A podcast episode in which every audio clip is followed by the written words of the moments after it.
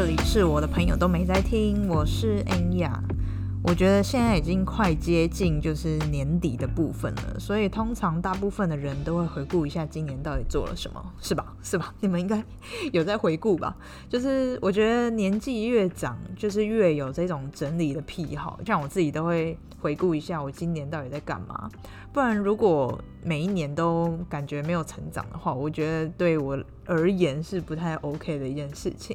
所以我刚好上礼拜在滑 IG 的时候，就滑到假掰的品牌经理人 Louis 的贴文，他就发了一篇照片，就说他列了十个问题，要大家来检讨一下今年到底做了什么。所以我就想说，哎，不错哦，这个可以来当我 Podcast 的题材。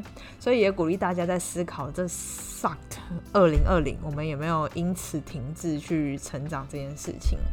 那我觉得，既然要来做检讨，我们就要来先看一下去年的我们新希望有没有达成。我还特地去看了一下我去年的贴文哦，去年不知道是被撞到还是怎样，漏漏等写了一大篇文情并茂。我觉得我那时候情感应该是还蛮丰富的，因为 IG 都会帮你整理说你赞数最多的九篇贴文嘛，所以你会获得一个九宫格。那顺便回顾一下这一年的发文。那去年我就有写到说。呃，我自己有看，就是多亏了理智清醒，才能让更多事情更加清晰哦。看到这个真的是今年感触更深呢，因为在柬埔寨工作的关系，所以其实我少了很多娱乐项目，就像是以前我们就下班都会去跟朋友或者是同事聚会，反正就是有很多局啦。其实来这边呃吃完晚餐，然后就是做运动，不然就是。呃，念英文其实就少了很多娱乐，所以我多了很多时间可以去思考关于自己的每一件事情。就是在做决定之前，会把事情就是前后左右都顾虑的非常透彻。我觉得这样子很棒，就是不要被感情而左右，只对有益处的决定，而且更要保持所有想争取的事情都要尽全力的决心。我觉得在这一点来说，算是做的应该还不错啦。就是毕竟来到就是家人的公司，还是。得不能太松懈。那对于感情的态度，我实在是还是保持一这个，呃，一定要找到神队友的心情。我觉得这真的太重要了，因为单身真的太爽，我觉得很自由，然后你想做什么就做什么，那你没有其他的顾虑，你想跟谁聊天就跟谁聊天。因为我自己男生朋友蛮多的，所以我就是可以不用顾虑的去跟他们。呃，聊很多不同的话题，那种爽，我觉得是自己要来体会的。所以，如果神队友不够特别，我觉得真的不要随便脱离这个自由的行列。那有关于 Louis 的十个问题，我想说就借由 Podcast 来一一做回答。那所以，我们现在就要开始回答这十个问题。我也会把这十个问题列在就是这一集的应该是介绍的地方吧。我不知道每个平台可以看到的地方不一样，但是就是。呃，像是 Apple Podcast，它就是上面会有一些介绍，那大家就可以去划这十个问题，或者是你慢慢听也可以。那它第一个问题就是说，今年学习到最多的三件事情。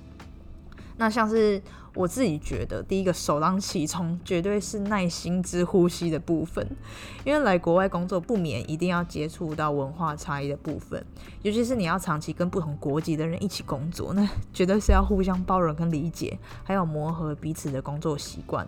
我觉得这部分我自己还在学，但是这是今年获得的成长率大概是两百趴以上的幅度，迅速猛烈暴增当中。那第二个讲出来，我觉得大家是一定懂，就是珍惜。就像大家知道的，新年从年初一直到年尾，不管是台湾还是国外，很多知名的艺人跟偶像或者是名人，他们就相继的去世。那不管是不是因为疾病，或者是嗯可能年纪到了之类的，其实。我相信大家一定都会有很多感触，就是也会发文说：“哎，怎么这么突然？”那希望大家可以学会珍惜这件事情。但是我自己觉得，真正实际做到的人真的不多。我还记得我在九月去五个库的路上。我的朋友 Aaron 他就赖我说：“哎，小鬼过世了。”这件事情对我打击还蛮大的，因为这个真的是太突然了。那之后也相继的就有超多朋友在群组传这个消息，大家都会觉得说：“哎，这么好的一个人，怎么走的这么突然，这么的无预警？”我那时候心里就在想说：“对啊，其实就是这么突然，要带走一个生命，真的是何其轻易。不管他是非自愿还是自愿的离开，离开就是离开了，带给其他还在的人无限的缅怀。那我就在想说，有哪些事情是我现在还没做，就这样死掉，我会后悔的。那我觉得这件事情就是表达我自己对朋友还有对家人的爱跟想念。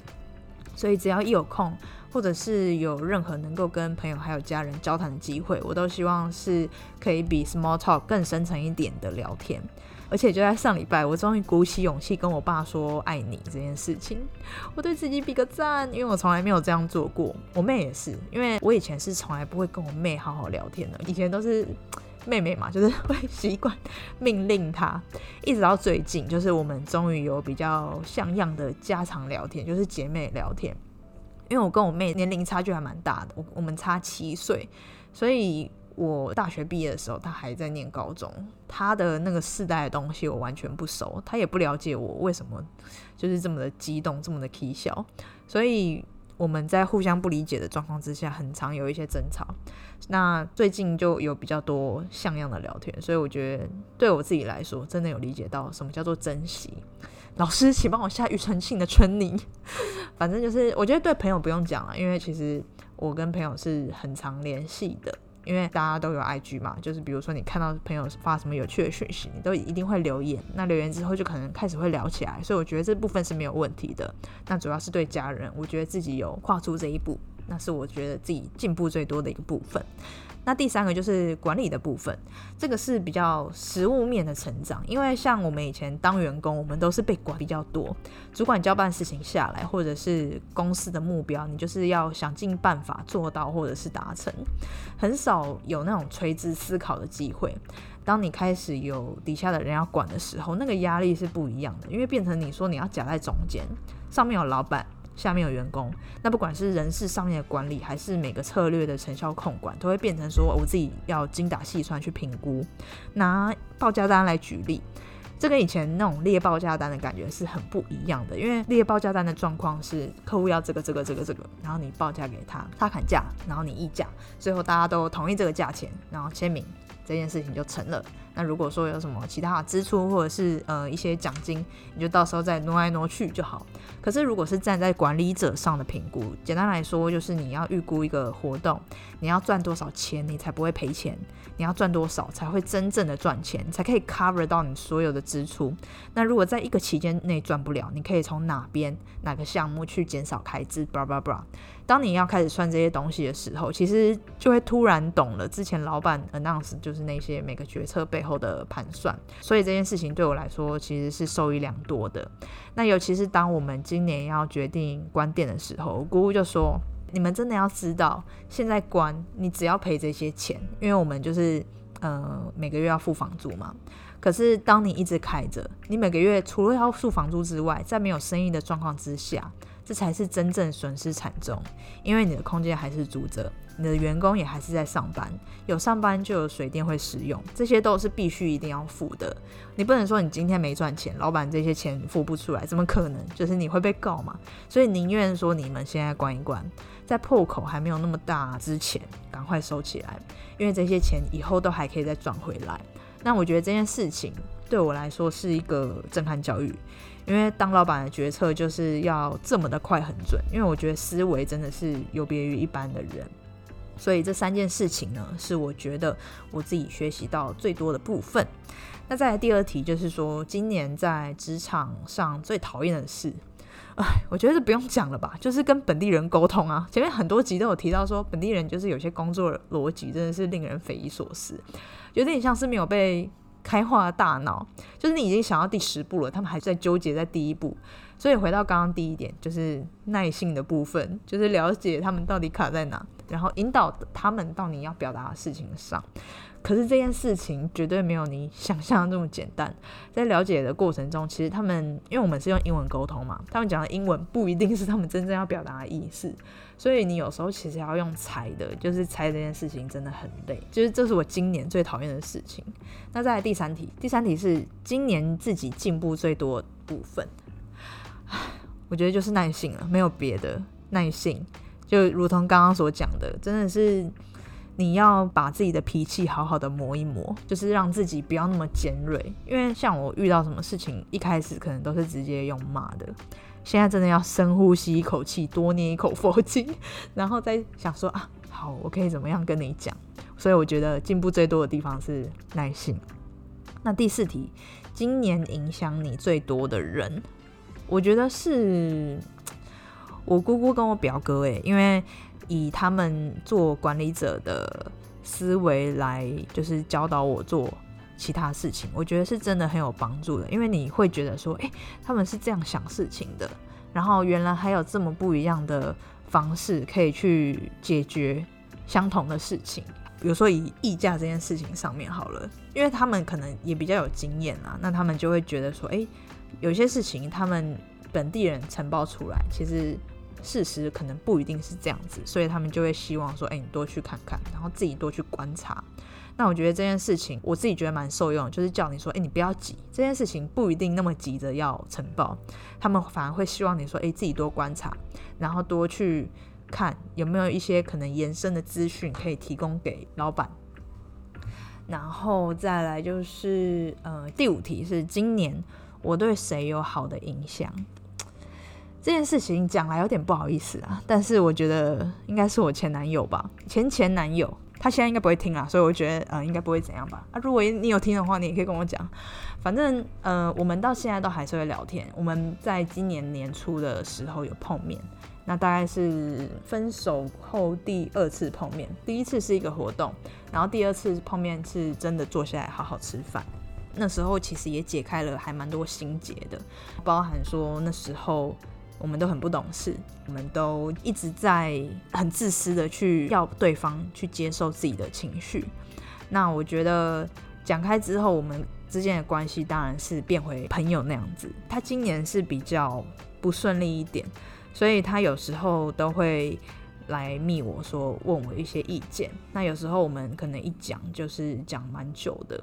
我们不是那种渣男渣女，就是一直在找前男女朋友讨一些就是其他东西。我们就是真的在聊工作上的事，然后怎么样可以变更好，或者是去给彼此一些意见这样子的。所以我觉得我应该是对他有好的影响，就连他自己也说哦，就是有跟其他人讲啊，就是探听探听，就是知道说，哎，他觉得就是跟我聊完又比较好一点。那再来第六题是今年最开心的事情，我觉得是变健康。因为在去年以前，我们就是做媒体广告业嘛，所以其实我们的作息非常的不规律。我们就是可能早上九点到，然后吃早餐，有时候甚至没吃，因为你可能要去外访，然后中午吃，晚上可能又暴吃，因为可能有局或者是呃要喝酒等等的，所以其实我们的作息就是每天都是很不规律的。到这边以后，我们的作息是非常固定，早上七点上班，十一点吃饭。然后晚上大概六点半七点之间一定会吃晚餐，那之后就是你自己的时间，你要吃什么都可以。但是我自己是因为有在做断食，所以其实这件事情对我来说就是变得更规律。我就是只有一天几个小时可以进食，那进食的内容也是自己有在做控制的。然后我也觉得我自己的身体有变得比较不容易生病，当然了，还是会有一些奇奇怪怪的小毛病，但是我觉得已经比之前好太多了。虽然最近真的是智齿快要发出来，那真的是巨爆痛，但是真的至少比以前好很多很多。然后一些可能之前会有的一些小疾病，然后朋友应该都知道，就是之前会有的那些镜头，现在今年都没有了。所以这是我最开心的一件事情。第七题是今年去过最喜欢的地方啊，我今年也只去过吴哥窟而已啊。就是吴哥窟了，而且我还是自己去的，所以我觉得这是另外一件，就是同时也让我感到有成就感的一件事情。窟，因为我自己是很喜欢看一些旧旧的东西，例如说老房子啊，然后呃一些古迹，可以知道说哇，以前大家都在这边做什么做什么做什么，然后为什么盖成这样，为什么这边又崩塌了什么？我觉得这些东西对我来说是非常有兴趣的内容，所以五哥窟绝对是我今年去过最喜欢的地方。这五哥窟里面还有很多个小城市。那如果说要做最喜欢的，那就是有一个地方叫崩灭列，据说啦是宫崎骏拿来画《天空之城》参考的一个地方。我觉得大家如果之后疫情又比较好，会建议大家来五个窟旅游。当然，就是可能挑人比较少的季节，人比较少，然后比较凉的季节。那边真的太大了，而且有时候车是不能进去，有很多地方你都是要用走路的。所以建议大家一定要挑比较凉的季节，不然你真的是会热到爆炸。三天的门票是六十二美金，很贵，所以一定要玩好玩满。建议好。第八题，今年最怀念的一件事情，我觉得就是跟朋友聚会，吃吃喝喝变得。很可贵，因为以前就是这这种事情，就是跟呼吸一样简单。朋友要约你出去要去喝酒，就是哎，直接出门，台北又那么方便，直接坐 Uber 或者是打捷运，然后不管几点回家都可以。现在如同前几集讲的，没交什么朋友，最近有比较多朋友了，但是之前没有交什么朋友，就会觉得说啊。很多事情真的要跟朋友一起做才好玩，然后也非常怀念说以前说走就走，然后跟朋友一起去唱歌、吃饭，或者是坐下来聊天等等一些事情，就觉得说啊，真的非常怀念。希望交到好朋友之后，可以持续的维持这样子的生活步调。当然啦，我觉得健康目前是第一名的事情。那再来就是希望还是可以有交到一些新朋友，然后跟他们一起出去 hang out 之类的。第九题，今年最大的失落，我觉得就是不能如期回台湾诶。我原本二月中来嘛，然后我原本是希望说我六月可以再回去一次。但是因为那时候疫情是最严重的时候，所以呃机票变哎也没有航班，机票变贵不重要，重点是没有航班。然后今年等于是都不能回去，我到现在都还不知道我什么时候可以飞回去。希望是明年的四月了，因为每一年的四月是柬埔寨的新年，他们会放一个比较长的年假，那时候就可以飞回去，赶快拔智齿，不然我真的是受不了。然后可以跟朋友聚会之类的。觉得还有一件事情比较失落，就是没有节庆的感觉。我发这一篇的话，应该是平安夜那一天，可是我一直到前天哦，前天礼拜一才知道说哦，这礼拜是圣诞节。就是你看，我完全没有那种知觉说哦，原来这个礼拜有一个大的节庆在。我觉得是因为没有朋友的关系，讲的很可怜。反正就是没有朋友，就是没有那种过节的感觉。家人朋友不在身边，就是会觉得有点失落嘛。所以其实我觉得任何节庆都提不起劲来。第十题，今年达成最大的目标，就如同我第九，诶，应该是第九吧，就是我跳出自己的舒适圈，然后呃，我开始用，因为我以前排斥用听的嘛，所以我现在就是用听的，有交到一两个，哎。不是一两个，两三个还不错的朋友，就是会常常一起出去。我不排斥认识新朋友，可是那种只有一两个人熟的局，我真的是不敢去。但是因为要交新朋友这一件事情，所以其实任何就是局，尴尬的不尴尬的，要硬着头皮上。再来就是开始做电商这件事情了。我觉得这件事情是一个还蛮重要的里程碑，因为我以前是最讨厌电商。的东西，即使我是做网络行销的专业，可是我真的不喜欢看成效做事情。那我觉得这两件事情，就是我觉得是今年最大的目标，然后也有做到，然后也一直持续在进行，所以希望可以越来越好这样子。那当然。讲完这十题，也要讲一下二零二一年的新希望。虽然二零二零年让自己跳出舒适，原来 这什么口技？虽然二零二零年让自己跳出舒适圈，来到国外工作，可是因为疫情的关系，老实讲，我觉得我在这一年没有好好发挥到我能感到有成就感的地方，就是我没有发挥到啦。所以希望二零二零二零二一年能有好好发挥所长的机会，希望能够。能接受各种不同的挑战，那这些挑战，例如说做更多不擅长的事情、没有做过的事情，让整个二零二一年更充实。那最后当然是希望可以回台湾，赶快拔智齿，讲第三遍的牙齿痛真的是，哦，真的是很困扰。希望还是可以去其他国家旅行。再来就是。让疫情可以慢慢的变好，也希望大家可以赶快去接种疫苗，让自己的身体不要再被疫情所影响。那这就是这个就是今天的分享，其实主要就是总结二零二零年做的一些事情，我能感到有成就感的地方，然后顺便检讨一下不足的事情。那希望大家，如果你们有空的话，也可以一起跟我 review 这十个问题，让自己好好的沉淀下来，去想一下，就是这些事情还有哪些事情可以做得更好，帮自己开一个检讨会，让二零二一年能够更充实，有更多的成长。那这就是我今天的分享啦。